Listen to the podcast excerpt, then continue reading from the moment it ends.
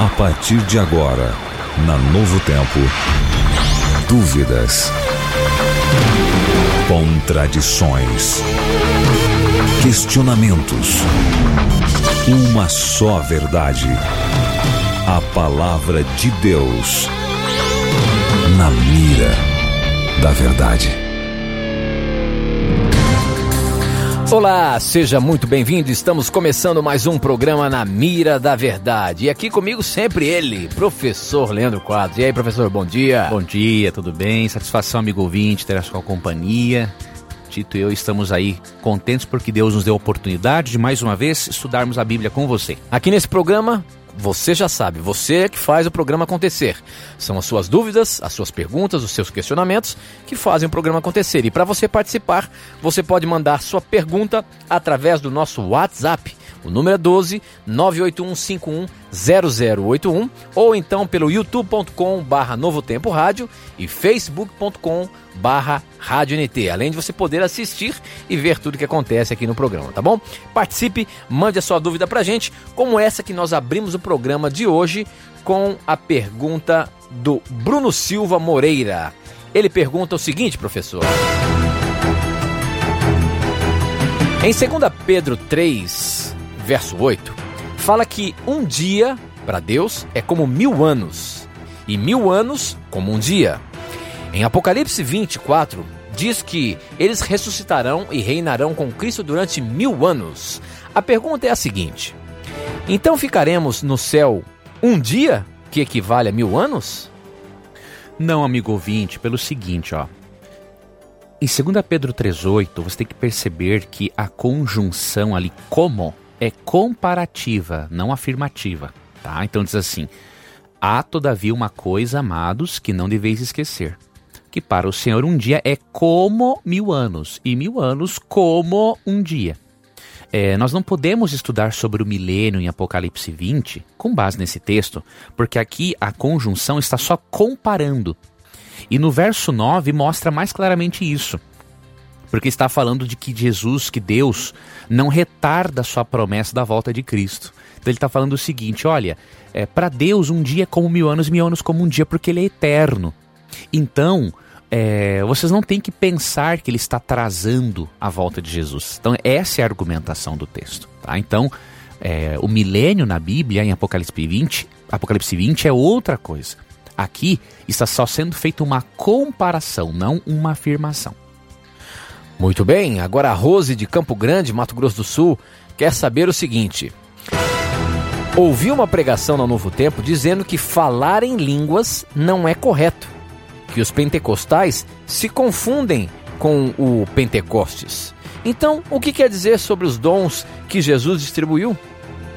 Veja, a Novo Tempo crê, amigo ouvinte, em todos os dons espirituais, incluindo o dom de línguas. Nós não temos dúvidas de que línguas se constituem sim num dom espiritual.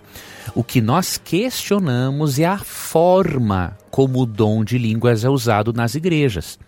Se você perceber, é, não tem nada a ver com o dom de línguas de Atos capítulo 2.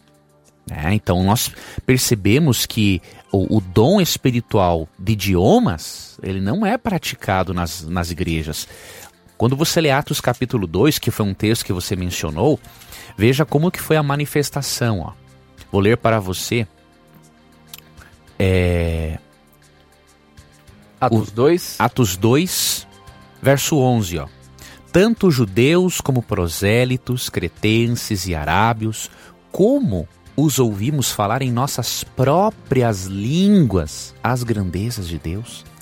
Então, essas pessoas que foram beneficiadas pelo dom de línguas, elas viram nos apóstolos e discípulos que eles receberam o dom de falar idiomas. Então é isso que a Novo Tempo questiona. Nós queremos levar nossos irmãos a perceberem se o dom de línguas está tendo este propósito evangelístico de Atos 2. Nós cremos no dom, só que no dom de línguas de Atos 2. Fora disso, a Bíblia não apoia um outro tipo de dom que não seja compreensível. São idiomas, né, São professor? idiomas. Então, por exemplo, é, talvez até no final dos tempos, onde a pregação do evangelho vai ser pregada assim de forma intensa, com certeza Deus vai fazer com que isso aconteça novamente. De repente você está em outro lugar do país, você não sabe aquela língua, mas Deus vai dar o dom de você falar aquela língua que eles entendam a mensagem que você quer o dar. O propósito é exatamente esse, Tito. Né? O dom de línguas é dar à pessoa a capacidade de falar um outro idioma. Que ela não sabe. Que ela não sabe, para poder comunicar o evangelho de forma mais rápida. Né? Então, nós não vemos isso nas, na, em muitas igrejas. É por isso que nós questionamos essa forma de dom de línguas, entre aspas, que existe hoje. Muito bem. Aqui pelo nosso YouTube, o Danilo Alexandre pergunta o seguinte: Sabemos que Deus proibiu de comermos certos animais do Velho Testamento, por serem imundos. Mas, professor, hoje a forma deles serem tratados com ração, o sistema de limpeza totalmente fiscalizado, ainda não podemos comer esse tipo de alimento? Sabe por que não, amigo ouvinte? Pelo seguinte: o animal ele não é imundo só pelo que ele come, mas pela própria natureza, pelo próprio tipo de organismo que ele tem.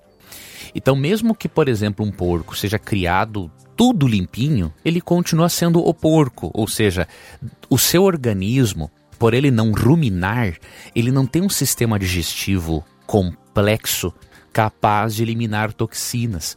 O porco ele produz naturalmente certos vermes dentro do organismo dele que prejudicam o ser humano. Então, mesmo que o animal não coma tudo de ruim que ele é acostumado a comer, é naturalmente o organismo dele já é contaminado. Uhum. Então, nós não deveríamos usar também e tem, e tem muito a ver com o sistema digestivo do animal, é. né? Deus, na sua sabedoria, ele que criou tudo. É. Ele sabe o que é melhor para um para outro. E hoje a ciência comprova, a despeito das indústrias não deix, deixarem é, abrir a questão, por exemplo, do, do, da carne de porco, né?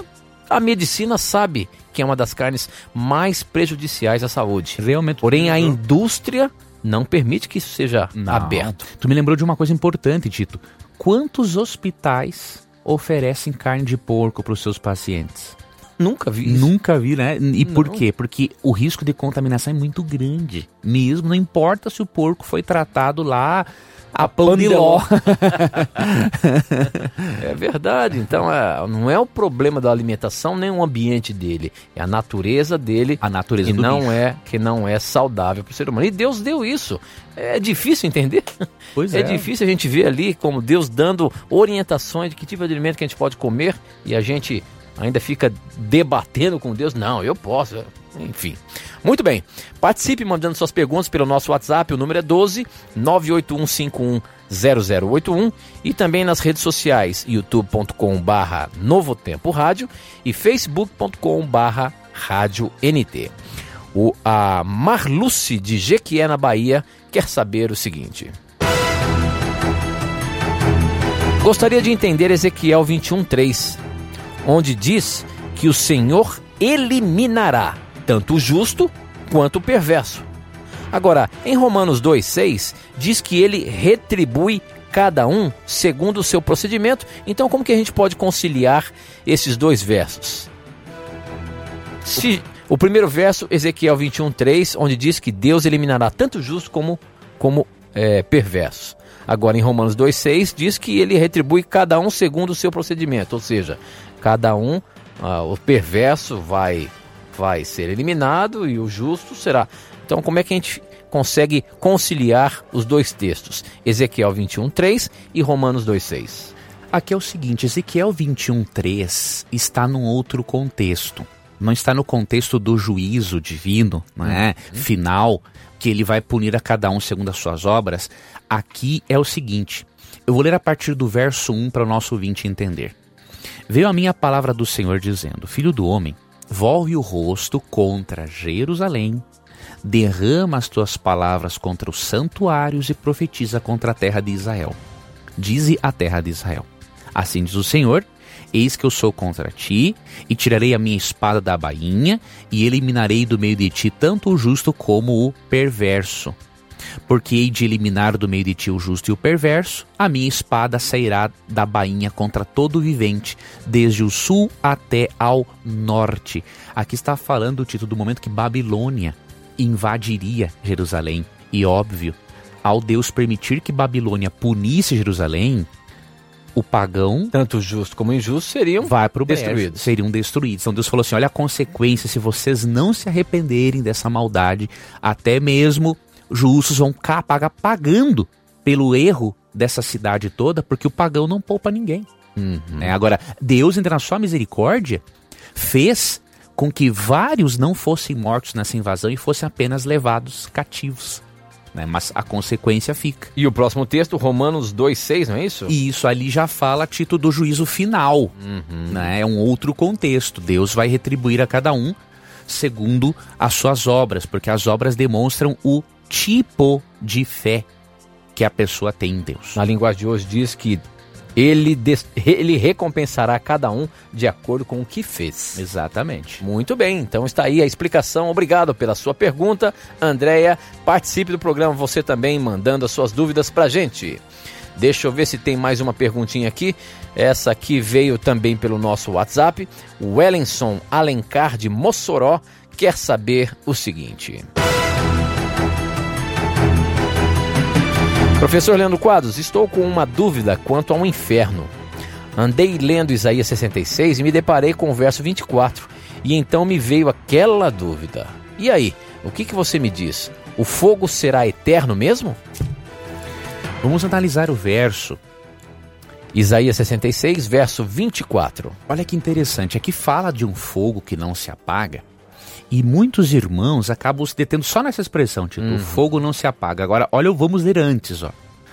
Eles sairão e verão os cadáveres dos homens que prevaricaram contra mim. Porque o seu verme nunca morrerá, nem o seu fogo se apagará. Eles serão um horror para toda a carne. Veja, aqui fala de um fogo que não se apaga, mas também fala de um verme que nunca morre e fala de cadáveres, não fala de espíritos sendo atormentados. Então o que, que isso nos mostra? Não são espíritos que estão sendo aqui jogados neste fogo. É cadáver. É o que o texto está dizendo. E aqui fala que o verme não morre. O que será que aconteceu? Será que esse verme deu uma escapulida de Deus e comeu da árvore da vida e virou eterno? Não, amigo ouvinte. Assim como o verme não é eterno, o fogo também não é eterno na sua duração. E por quê? Isaías tinha em mente aqui uma imagem do vale de Inon. O vale de Inon era um lugar onde se queimava lixo e cadáveres. Então, quando a pessoa subia a este vale, ela percebia constantemente fogo aceso, porque sempre tinha cadáver queimando, e enxergava aquela, aquela cena horrível de vermes devorando corpos humanos. Então, para descrever o juízo final dos ímpios, para descrever de uma forma poética que eles vão ser totalmente destruídos por Deus, ele faz menção a este vale de Inon. Ele usa o verme como um símbolo e o fogo que não se apaga, os dois como uma forma poética de descrever a irrevogabilidade do juízo divino e a totalidade da aniquilação dos ímpios. Então, o que o texto está querendo dizer é, na verdade, aniquilação, não tormento eterno no inferno, até porque são cadáveres, não são espíritos. E não existe um cadáver eterno. Ok, né? muito bom.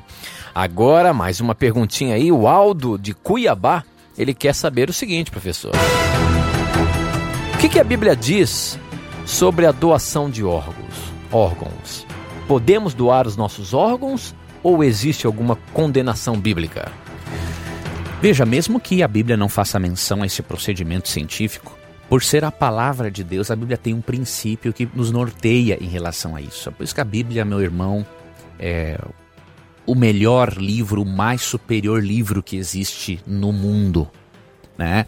Em 1 João 3,16, temos um princípio muito interessante que diz assim: Nisto conhecemos o amor, que Cristo deu a sua vida por nós e devemos dar nossa vida pelos irmãos. O princípio bíblico é o seguinte: se Cristo deu a vida para nos salvar, devemos dar a vida pelos irmãos se for necessário. Então, se for necessário, se Deus aprova dar a vida pelos irmãos, imagine doar um órgão, imagine doar sangue, Então, este princípio de 1 João 3,16 nos mostra que é uma demonstração, sim, de amor, é uma obediência a este mandamento bíblico, tanto a doação de órgãos quanto a doação de sangue. Muito bem, tem uma pergunta aqui que nós botamos alguns dias atrás lá no programa da TV, mas ela chegou novamente aqui do Mateus e ele quer saber o seguinte, professor: A hipnose é algo que Deus aprova? Veja, muitas pessoas, muitos profissionais idôneos praticam a hipnose, não há dúvida disso.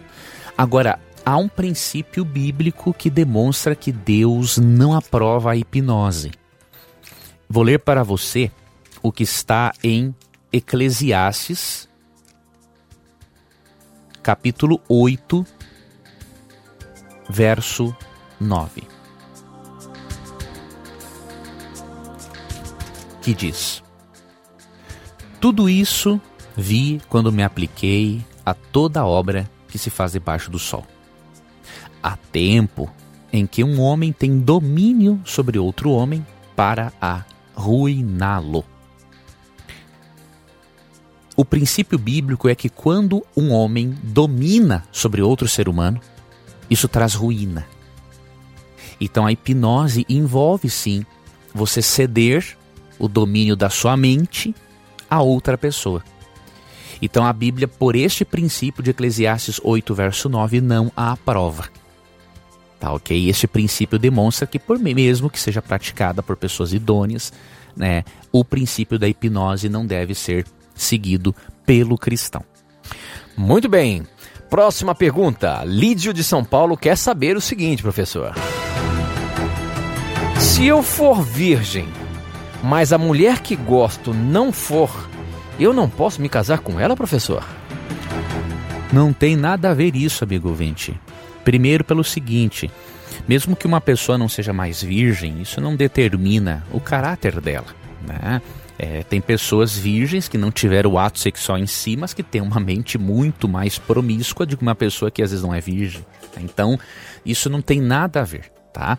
Se você conhece uma pessoa que não é mais virgem, mas ela deseja viver dentro dos planos de Deus com você, tem nada a ver uma coisa com a outra, tá bom? Então, só procure é antes do casamento, obviamente, é ler sobre o assunto, né?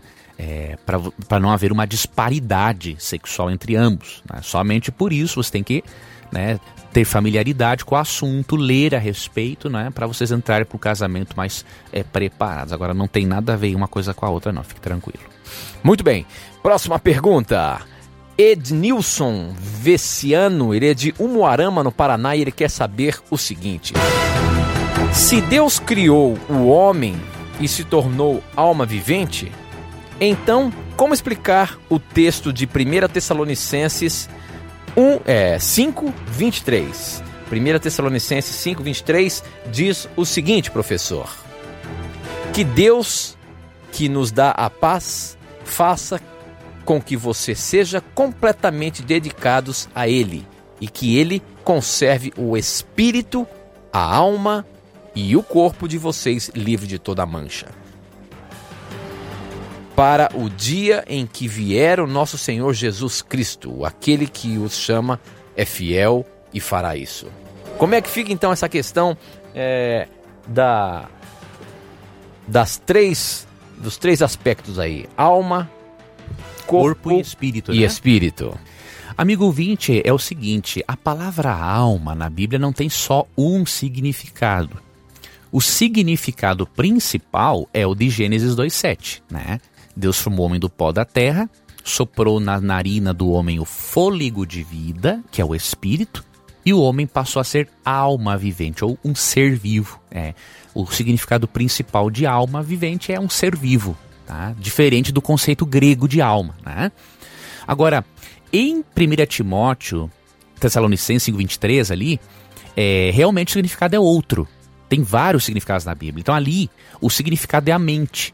Se você perceber no contexto, nos versos 23 e 24, ele diz assim: que o vosso espírito, alma e corpo sejam conservados íntegros e irrepreensíveis. Veja, Paulo não está dividindo a natureza humana em três, ele está fazendo o contrário. Ele está mostrando que no processo de santificação, de preparo para a volta de Cristo, todos os aspectos do ser devem ser trabalhados harmonicamente. O espírito, que é a nossa espiritualidade, o nosso interior, a nossa tendência interna de adorarmos a Deus. Mente, ali é a, a alma, ali é a mente, que é a sede das emoções. E corpo é o aspecto físico. Então, ele só está mencionando os três aspectos do mesmo ser sem separá-los mencionando que ambos têm que ser trabalhados para a volta de Cristo. Então lembre-se que alma ali se refere à mente, a sede das emoções. Ok, muito bem. A próxima pergunta, quem mandou foi a Michele Lima. Ela quer saber o seguinte: Tenho dúvidas sobre as cirurgias plásticas. É pecado fazer esse tipo de cirurgia mesmo que seja necessário? Por exemplo, se uma pessoa tem um seio desproporcional ao seu corpo e vem prejudicando a sua saúde, ela pode sim fazer uma plástica para acertar isso? Veja, a Bíblia não é contra os procedimentos médicos desde que, obviamente, seja comprovada a eficácia de tais procedimentos por meio da ciência e que sejam realizados por pessoas que realmente sabem do assunto. Eu vou mostrar aqui um texto para você que não fala, obviamente, de, de cirurgia plástica, mas nos mostra o princípio de que a Bíblia não é contra o uso da medicina. Tá? É 1 Timóteo 5,23. Não continues a beber somente água usa um pouco de vinho por causa do teu estômago e das tuas frequentes enfermidades. Então, nos dias de Paulo, a água era muito contaminada também. E para evitar esse total, essa total contaminação, então recomendava-se muitas vezes a misturar a água com o vinho. Para poder ficar a água mais assim, é, menos prejudicial para a saúde. Então, era um recurso médico da época. E Paulo, aqui, recomendou Timóteo a fazer uso desse recurso médico. Tá bom? Então, a pessoa precisou de uma cirurgia plástica, é óbvio que ela tem que fazer. Deus não criou o ser humano para não ter qualidade de vida. Então, se a cirurgia plástica não é para alimentar a vaidade e o ego do indivíduo, porque tem gente que não precisa e só quer fazer e fazer e fazer e fazer, uhum. né? Se for para algo realmente para proporcionar qualidade de vida, saúde, é óbvio. A pessoa tem que adotar o procedimento, né? Com um médico que realmente conhece do assunto. Cuidado com esse pessoal aí que não tem informação para isso. As pessoas acabam, tipo, pagando mais barato por um serviço que não é profissional a pessoa acaba não saindo mais da mesa de cirurgia. Então, cuidado com isso. Ok, muito bem. A próxima pergunta, o Emerson, de Ipiaú, quer saber o seguinte. Bom dia, caro Tito e professor Leandro. Qual o significado de 1 Coríntios 3,15? Que diz o seguinte: Como a obra poderá ser queimada e perdida a recompensa e ainda assim ser salvo? Vamos ver o que está escrito lá em 1 Coríntios 3,15, professor. Diz o seguinte: Mas se o trabalho de alguém for destruído pelo fogo, então esse construtor perderá a recompensa. Porém, ele mesmo será salvo como se tivesse passado pelo fogo para se salvar. O que quer dizer esse texto aí de 1 Coríntios 3,15? Quer dizer que mesmo pecando nós poderemos ser salvos? Aqui é o seguinte, vamos ler aqui a partir do versículo 12, para esclarecer para nosso ouvinte. Contudo, se o que alguém edifica sobre o fundamento é ouro, prata, pedras preciosas, madeira, feno, palha, manifesta se tornará a obra de cada um. Pois o dia ou seja, o dia da volta de Jesus, o dia do juízo, a demonstrará, porque está sendo revelada pelo fogo. E qual seja a obra de cada um, o próprio fogo o provará. Se permanecer a obra de alguém, que sobre o fundamento edificou, esse receberá galardão. Se a obra de alguém se queimar, sofrerá ele dano, mas esse mesmo será salvo, todavia, como que através do fogo. Aqui há um contexto muito específico, né?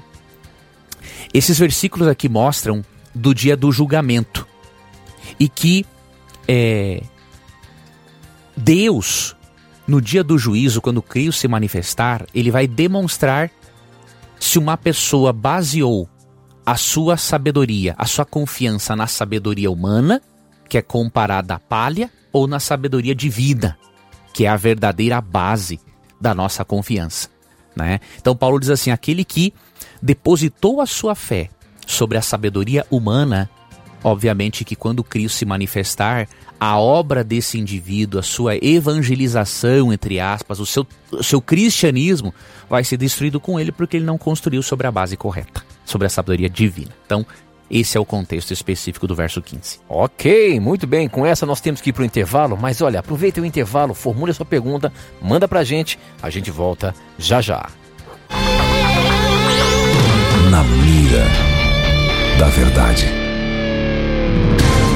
Já estamos de volta e eu já começo abrindo esse bloco dando presente para você. Para você fazer um curso bíblico aqui com a gente, você não vai pagar nada por isso. É isso mesmo, é um presente para você, um curso bíblico Verdades para o Tempo do Fim. Para você ter esse curso bíblico aí na sua casa, você pode ligar agora para a gente. 0 operadora 12 21 27 3121 você pede, fala assim: Olha, eu estou ouvindo aqui o programa Na Mira da Verdade e quero pedir o curso bíblico que eles estão oferecendo Verdades para o Tempo do Fim. Nós temos uma equipe aqui, uma grande equipe, para receber a sua ligação. Você pode ligar 0 Operadora 12 21 27 3121, já cai direto na, em nossas atendentes e, você, e elas vão fazer um, um cadastro dos seus dados postais para que chegue certinho aí na sua casa sem você pagar nada, tá bom? É um presente nosso para você e você tem a chance de estudar mais a palavra de Deus, de se aprofundar mais nos, nos ensinamentos bíblicos, principalmente nesse tema aqui relacionado com o tempo do fim, que é o tempo que nós estamos vivendo. Então, se você quer saber um pouco mais do que, que a Bíblia é, tem para nos orientar sobre esse assunto, por exemplo, eu vou ver alguns, alguns textos, alguns algumas lições que apresenta aqui a revista Verdades para o Tempo do Fim. A estratégia da rebelião. O que que, o que que, qual foi a estratégia de Satanás para induzir o ser humano? A essência do cristianismo. O que que realmente tem a ver com o amor cristão? O que que Cristo fez pela humanidade, né? O que a cruz não mudou? Se você acha que as leis foram abolidas na cruz ou não, esse tema vai realmente esclarecer tintim por tintim. Um profeta entre nós. Se você quer saber um pouco mais sobre o que a Igreja Adventista pensa com respeito a, a, ao espírito de profecia, aqui você tem como se aprofundar. E muitos outros temas que no final de cada tema da, da revista tem um pequeno formuláriozinho para você preencher e ainda fortalecer fortalecer o seu ensino, tá bom? Então peça agora mesmo, é um presente nosso para você. 0 operadora 12 21 27 3121 é grátis. É presente, é da Novo Tempo. Muito bem. A próxima pergunta, para você participar do nosso programa, você pode mandar suas dúvidas pelo nosso, nosso WhatsApp. O número é 12 981510081 ou pelas redes sociais youtube.com/barra rádio é, Novo Tempo Rádio e facebook.com Rádio NT, tá bom? youtube.com Novo Tempo Rádio e facebook Rádio NT. Mande a sua pergunta pra gente como o Amaral da Angola que está perguntando o seguinte: Gostaria de saber se nós devemos seguir e sermos imitadores de Cristo ou de uma outra pessoa. Porque como que eu posso entender o que Paulo quis dizer em 1 Coríntios 11:1? Ele não estaria é, pedindo a exaltação própria?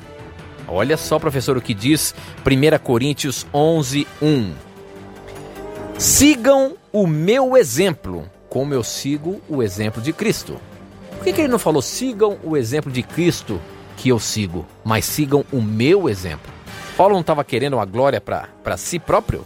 Não pelo seguinte, é porque Paulo sabia de algo muito importante.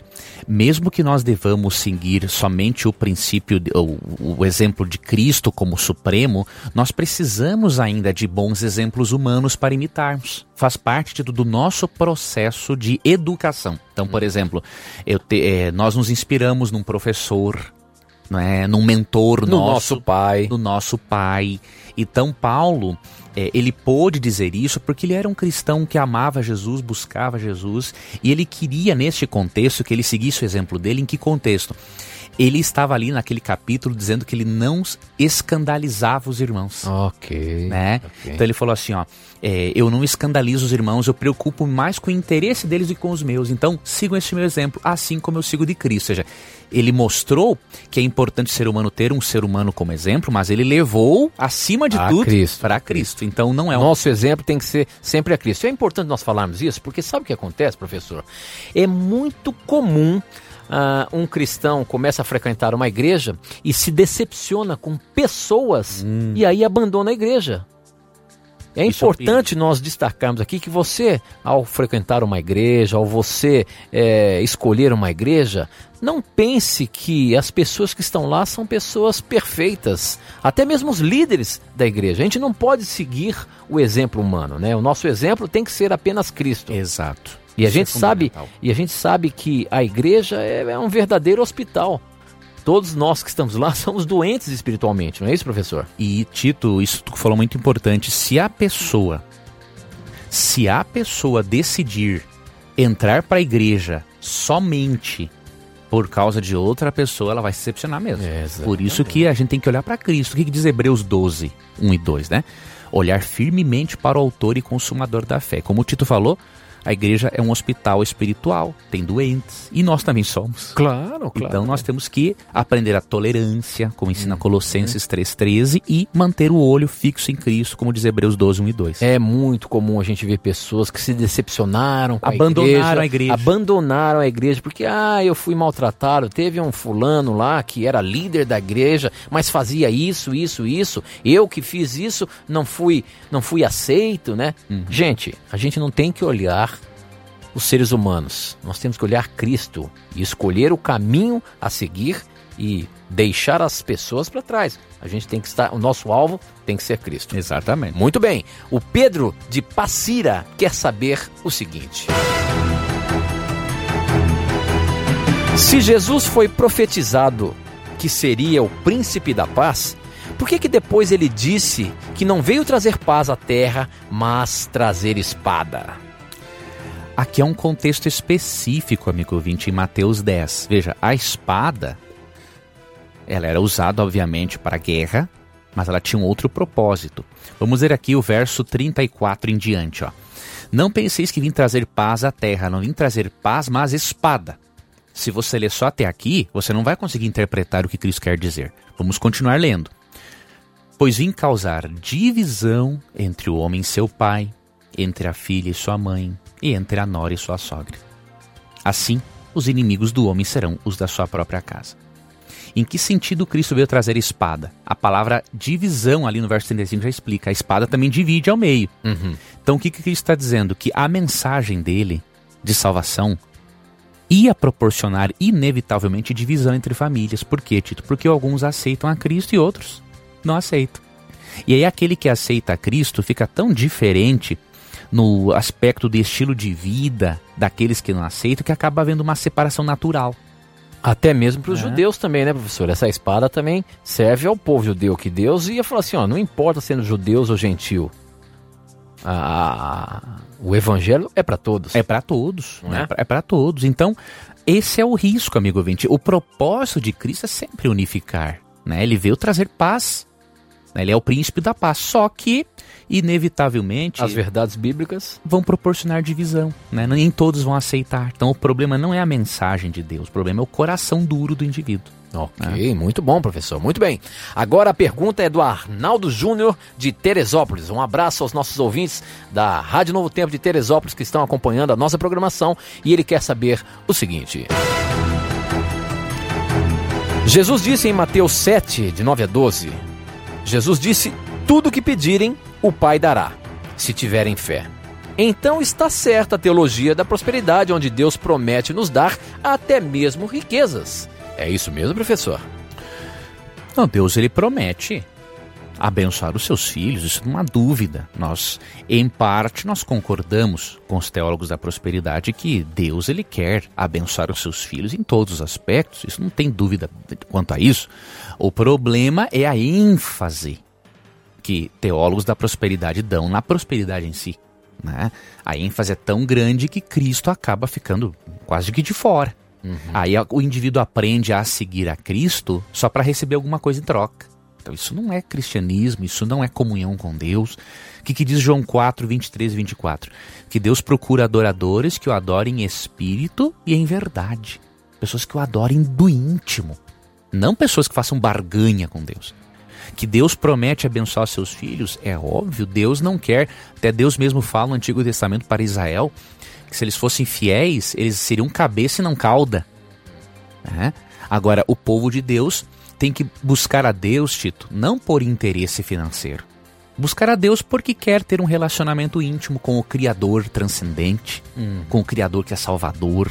E aí as bênçãos serão o resultado disso.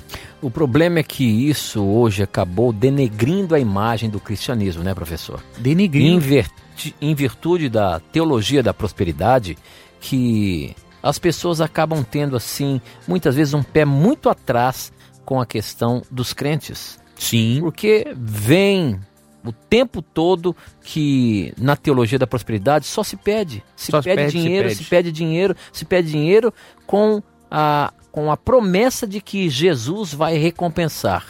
Mas, de fato, será que é assim que Jesus quer recompensar? Será que nesse pedir, pedir, né, Tito, os teólogos estão incentivando os cristãos a fazerem o que diz Mateus 6,33, ó, buscai, pois em primeiro lugar o seu reino hum. e a sua justiça.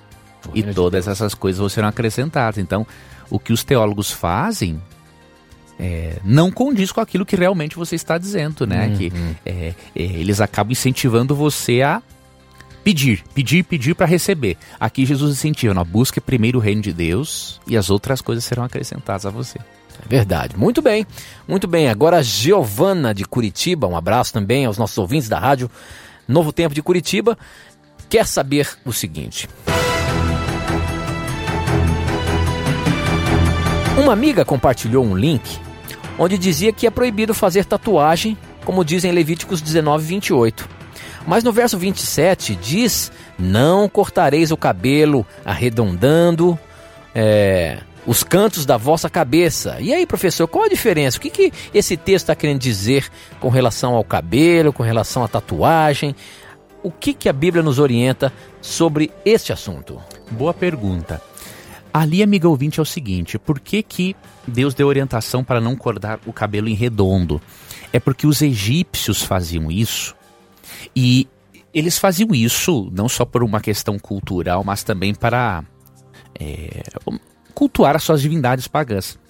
Deus queria que o povo de Israel se diferenciasse dos egípcios, ou seja, Deus queria que o seu povo se apresentasse de uma maneira diferente, e Deus não queria que o povo de Israel é, tivesse qualquer recordação a mais egípcia, porque isso seria tentador. Então, se ele se parecesse com os egípcios em roupa, em cabelo, em costumes, isso seria tentador para eles voltarem para a idolatria. Então há um princípio muito interessante nesse texto, que é o que? Modéstia cristã, o cristão é não se parecer com o mundo.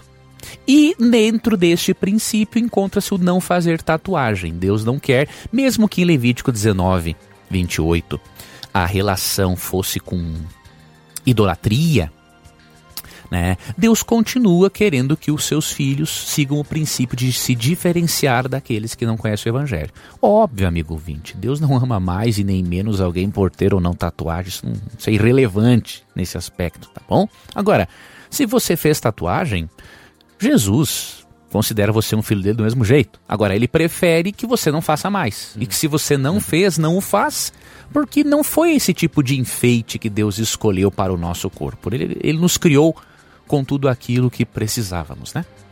Muito bem. A próxima pergunta é da Solange de Jatobá. Ela é, ela é católica e quer saber o seguinte: O que, que a Bíblia diz, professor, sobre acender velas para os mortos, para anjos, para santos, enfim? O que, que a Bíblia diz em acender velas para para esse tipo de, de, de espíritos, enfim? Hum?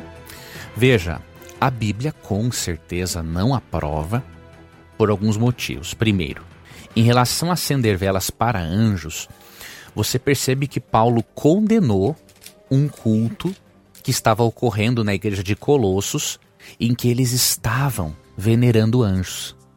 Né? Então, o que, que diz aqui, ó, Colossenses, capítulo 2. Vou ler aqui o verso 18. Ninguém se faça árbitro contra vós, outros, pretextando humildade e culto dos anjos, baseando-se em visões, enfatuados, sem motivo algum na sua mente carnal. Entre as heresias na igreja de Colossos estava o culto aos anjos. Então, Paulo condenou isso. Então, isso demonstra que Deus não aceita. O próprio anjo, em Apocalipse 22, 8 e 9, quando João quis se ajoelhar diante do anjo para agradecer pela revelação do Apocalipse, o anjo falou assim: Olha, não faça isso. Eu sou um uhum. servo de Deus como você. Uhum. Adore a Deus.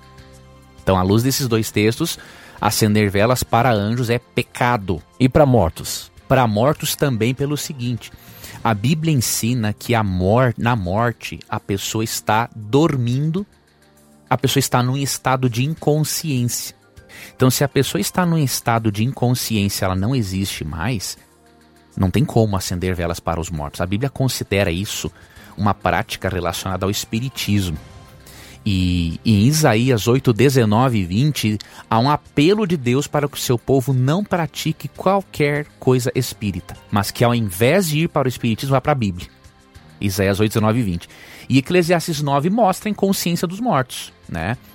Porque os vivos sabem que hão de morrer, mas os mortos não sabem coisa nenhuma. Nem tampouco terão eles recompensa, porque a sua memória jaz no esquecimento. Amor, ódio, inveja para eles perecer, para sempre não tem parte em coisa alguma do que se faz debaixo do sol. Então, se os mortos estão inconscientes, se Deus condena qualquer prática espiritualista, é óbvio, acender velas para mortos, para anjos, isso é pecado, é transgredir o mandamento bíblico. Muito bem, muito bem. Mais uma perguntinha aqui. A Diana ela quer saber o seguinte: A Bíblia condena a mulher se prevenir da gravidez? Pois faço uso de anticoncepcional e quero saber se estou pecando contra Deus. A gente sabe de um episódio que tem na Bíblia de que um homem fez esse tipo de coisa. Ele, ele, ele tinha que nas, nas, relações sexuais dele, ele fazia o coito interrompido uhum. e parece que Deus condenou isso, né? Esse é o caso de. Onan. Onan, exatamente. Me diga uma coisa: hoje nós podemos ter métodos é, contraceptivos para gravidez? Veja, é, quando nós lemos Gênesis 38, percebemos que é, o pecado de Onã não foi o simples evitar filhos, mas foi ele não cumprir com a lei do levirato. O que era a lei do levirato? Quando um homem morria, havia uma lei de que a esposa deste homem deveria ser desposada, casada com o irmão, para poder dar o mesmo nome ao descendente do irmão falecido, a fim de que a mulher não perdesse direito da herança da família, para não ficar desamparada. E Onã, de forma egoísta, ele interrompia o coito para não dar à mulher esse direito de herança. Então foi por isso que Deus o castigou. Deus não é contra os métodos é, contraceptivos, desde, óbvio, que não sejam abortivos. É, em Gênesis 1, 28, Deus disse para Adão e Eva o seguinte: Sede fecundos, enchei e multiplicai. A terra já está cheia, amigo ouvinte. Já multiplicou. Então, já que a terra já multiplicou, já encheu de gente, hoje ter métodos contraceptivos é prudente, é correto, né? faz parte de um planejamento familiar. Agora, não escolha métodos abortivos. Tá? Porque Deus é totalmente contra o aborto e Deus respeita muito a vida. A menos há outros casos que nós não vamos comentar porque não é o tema agora do aborto, mas não use métodos contraceptivos abortivos, tá bom? No mais, você deve usar, você tem que ter um planejamento familiar. É melhor você sustentar bem dois filhos do que três filhos morrerem de fome, tá bom? Então, seja plane... tenha um bom planejamento. Muito bem, professor. Agora o Marcos, de Campo Bom, é, pergunta o seguinte. Li e, e ouvi até mesmo no programa de vocês o seguinte: o sétimo dia é o sábado do Senhor. Seis dias trabalharás, mas o sétimo é o sábado do Senhor. Ou seja, o sétimo dia é o sábado e não o sábado, o sétimo dia? Isso tem diferença?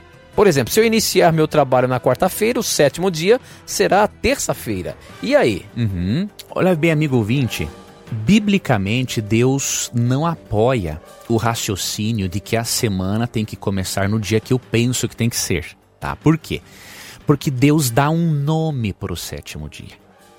Então veja bem, se Deus não desse um nome para o sétimo dia, aí eu poderia até ter margem para interpretar. Bom, o meu sétimo dia é um dia, o sétimo dia para outra pessoa é outro sétimo dia. Por exemplo, para mim o sétimo dia pode ser o sábado, para outra é o domingo, para outra é a segunda, para outra é a terça. Uhum. Né? Mas a Bíblia não dá margem para isso. Se você ler com atenção o mandamento de Êxodo 20, vamos ler aqui, ó.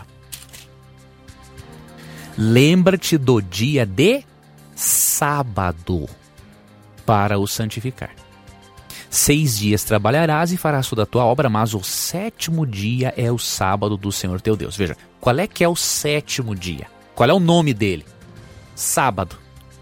Então, se o sétimo dia é sábado, é óbvio que para Deus o primeiro dia é o primeiro, é o domingo, né? Segunda, segundo, terceiro, quarto, quinto. Então há um sétimo dia definido, amigo ouvinte. Então não podemos começar a semana do jeito que queremos, até porque se cada um fizer assim, como que nós poderíamos nos reunir como congregação para adorarmos a Deus. Não, e os mim, seis dias trabalharás, quer dizer, começando no primeiro dia mesmo. No primeiro dia mesmo. Né? Você seis pode dias fazer trabalharás e o sétimo... atividades normais e o sétimo você dedicar para Deus, para as é, coisas de Eu Deus. acho que foi uma boa colocação dizendo que Deus deu um nome a esse sétimo dia. É. Né? Até mesmo diferente dos outros. É, os outros não têm nome. Não tem nome, foram criados por homem. Mas o sétimo dia Deus colocou, sábado. É. E hoje é, é assim. É, é o que Deus colocou. Sempre foi assim. E o ser humano, infelizmente, né, Tito, como você já falou em outras oportunidades, o ser humano quer debater com Deus. Uhum. Quer mudar as coisas, quer criar alternativas. Olha, uma vez alguém me abordou assim, ah, mas como é que eu vou guardar o sábado nas regiões árticas, se lá tem seis meses de escuridão e seis meses de claridade? Veja, será que Deus, quando deu os mandamentos, ele não sabia desse problema? Mas ele deu mesmo assim. Outra coisa, as pessoas na região ártica, ele sabe quando passa 24 horas. Dependendo da posição do Sol ou da Lua, eles sabem que passou um período de aproximadamente 24 horas. Então, se o missionário que observa o domingo consegue saber quando começa o domingo, por que, que o missionário que observa o sábado não consegue saber quando começa o sábado? Então, as pessoas criam alternativas. Claro. Né? Em vez de ficar com a palavra. É que eles de começam a colocar, nesse caso especificamente, começam a colocar, como o dia instituído por Deus é de tarde e manhã, ou seja, no pôr do sol, ao pôr do sol, e se lá não tem pôr do sol, então quer dizer que os dias são longos. Mas não é isso, é uma situação atípica. Atípica. Atípica lá em virtude da posição solar na região onde eles estão. Mas ah, Deus quer que tu guarde o sábado. Os dias são contados do mesmo jeito. Do mesmo jeito. Ou lá ano, lá não tem ano. Exatamente. lá não tem ano. Ou não lá, tem ano, não tem mês. Não tem mês. É. Não é isso, né? Não é então isso as pessoas mesmo. acabam como você diz, né, professor? Viajando na maionese. Viajando a maionese. Muito bem. A próxima pergunta é do Alex de Parauapebas, onde a caravana Novo Tempo esteve algum tempo atrás lá e ele está ainda relembrando isso aí. Feliz da vida porque a caravana Novo Tempo esteve em Parauapebas e realmente foi um prazer muito grande nós estarmos aí junto de vocês. A pergunta do Alex é a seguinte: Satanás sabe dos acontecimentos finais e que antecedem a volta de Jesus? Quero saber se ele não poderia mudar sua estratégia, fazer diferente do que está escrito na Bíblia e continuar nos enganando? Isso não seria possível, professor? Não pelo seguinte, Deus ele já conhece a, as decisões de Satanás, ele já sabe aonde que o pecado levou, o corrompeu a agir. E Satanás não tem como mudar porque o pecado corrompeu tanto Satanás, ele não tem mais o domínio próprio que ele tinha, o livre Ele sabe que vai ser aniquilado. Ele sabe. Só que ele é um psicopata, né? E o que ele quer é né? tentar tirar cada vez mais filhos de Deus. Causar dor em Deus. Então ele, ele, ele quer causar dor, ele tem prazer na dor. Ele não tem é, tristeza com a dor, entendeu? Então é, ele sabe do destino dele, mas ele trabalha arduamente. Porque quanto mais pessoas ele levar com ele, mais dor ele causa no coração de Deus. Então ele não vai agir diferente do que ele age, porque Deus conhece a corrupção da natureza dele, Deus sabe o que ele fez, o que ele faz, o que ele fará, e por mais que ele tente não fazer, amigo ouvinte, ele não tem como não fazer, porque faz parte da natureza perversa dele agir assim. Deus só profetizou, ó, você vai fazer isso, isso, isso e vai acontecer isso. E é o que vai acontecer. Né? Deus sabe do que vai acontecer porque Deus conhece a estrutura mental, psíquica de suas criaturas. Né? Muito bem. Nós temos ainda mais dois minutinhos. A pergunta do Luan de Curitiba é a seguinte, professor: Como entender a palavra espírito com letra minúscula na Bíblia? Pois o ser humano é criado de pó da terra, fôlego de vida, que é igual a alma vivente. O ser humano é uma alma quando morre. É, o ser humano é uma alma. Quando morre, a alma volta para Deus e o pó volta para a terra? E o espírito? Onde fica? Na verdade, Eclesiastes 12:7 diz que o que volta para Deus não é a alma, é o espírito. Né? Então diz assim, Eclesiastes 12:7: E o pó volte à terra como era, e o espírito volte a Deus que o deu. O espírito é o fôlego de vida que Deus soprou nas narinas do ser humano, este poder divino energizante. E isso volta para Deus. A alma deixa de existir, porque a alma é a união do corpo com o fôlego de vida que forma a pessoa viva. Isso é alma na, na, Bíblia. A alma é a pessoa viva. Eu, biblicamente, sou uma alma, você é uma alma, o Tito, o Renato, que está aqui, é uma alma. Agora, quando o corpo volta para a terra e o espírito, o fôlego, volta para Deus, a alma não existe mais. Hum. Só vai voltar a existir na ressurreição. Ok, muito bem, professor. Com essa, nós encerramos mais um programa na Mira da Verdade. Mas antes de encerrar, eu ainda vou reforçar a você que você pode pedir um curso bíblico gratuito, viu? O, a revista Verdades para o Tempo do Fim, basta você ligar para a gente agora, 0 Operadora 12 21 27 3121. Você pode ligar para a gente, nós temos uma equipe para fazer o seu cadastro e você vai receber gratuitamente aí na sua casa. Não perca tempo não, é um presente da Novo Tempo para você. É um presente também do projeto Anjos da Esperança, que pode custear esses cursos que cheguem gratuitamente a todos os nossos ouvintes e telespectadores. Tá bom? Peça agora mesmo Verdades para o Tempo do Fim, 0 Operadora 12 2127 3121 e com isso nós encerramos o nosso programa, professor. E nos encontramos na próxima semana, se Deus quiser. Lembrando sempre que se você tiver a coragem de perguntar, a Bíblia vai ter a coragem de lhe responder. Até o nosso próximo encontro. Tchau. Tchau. Na mira da verdade.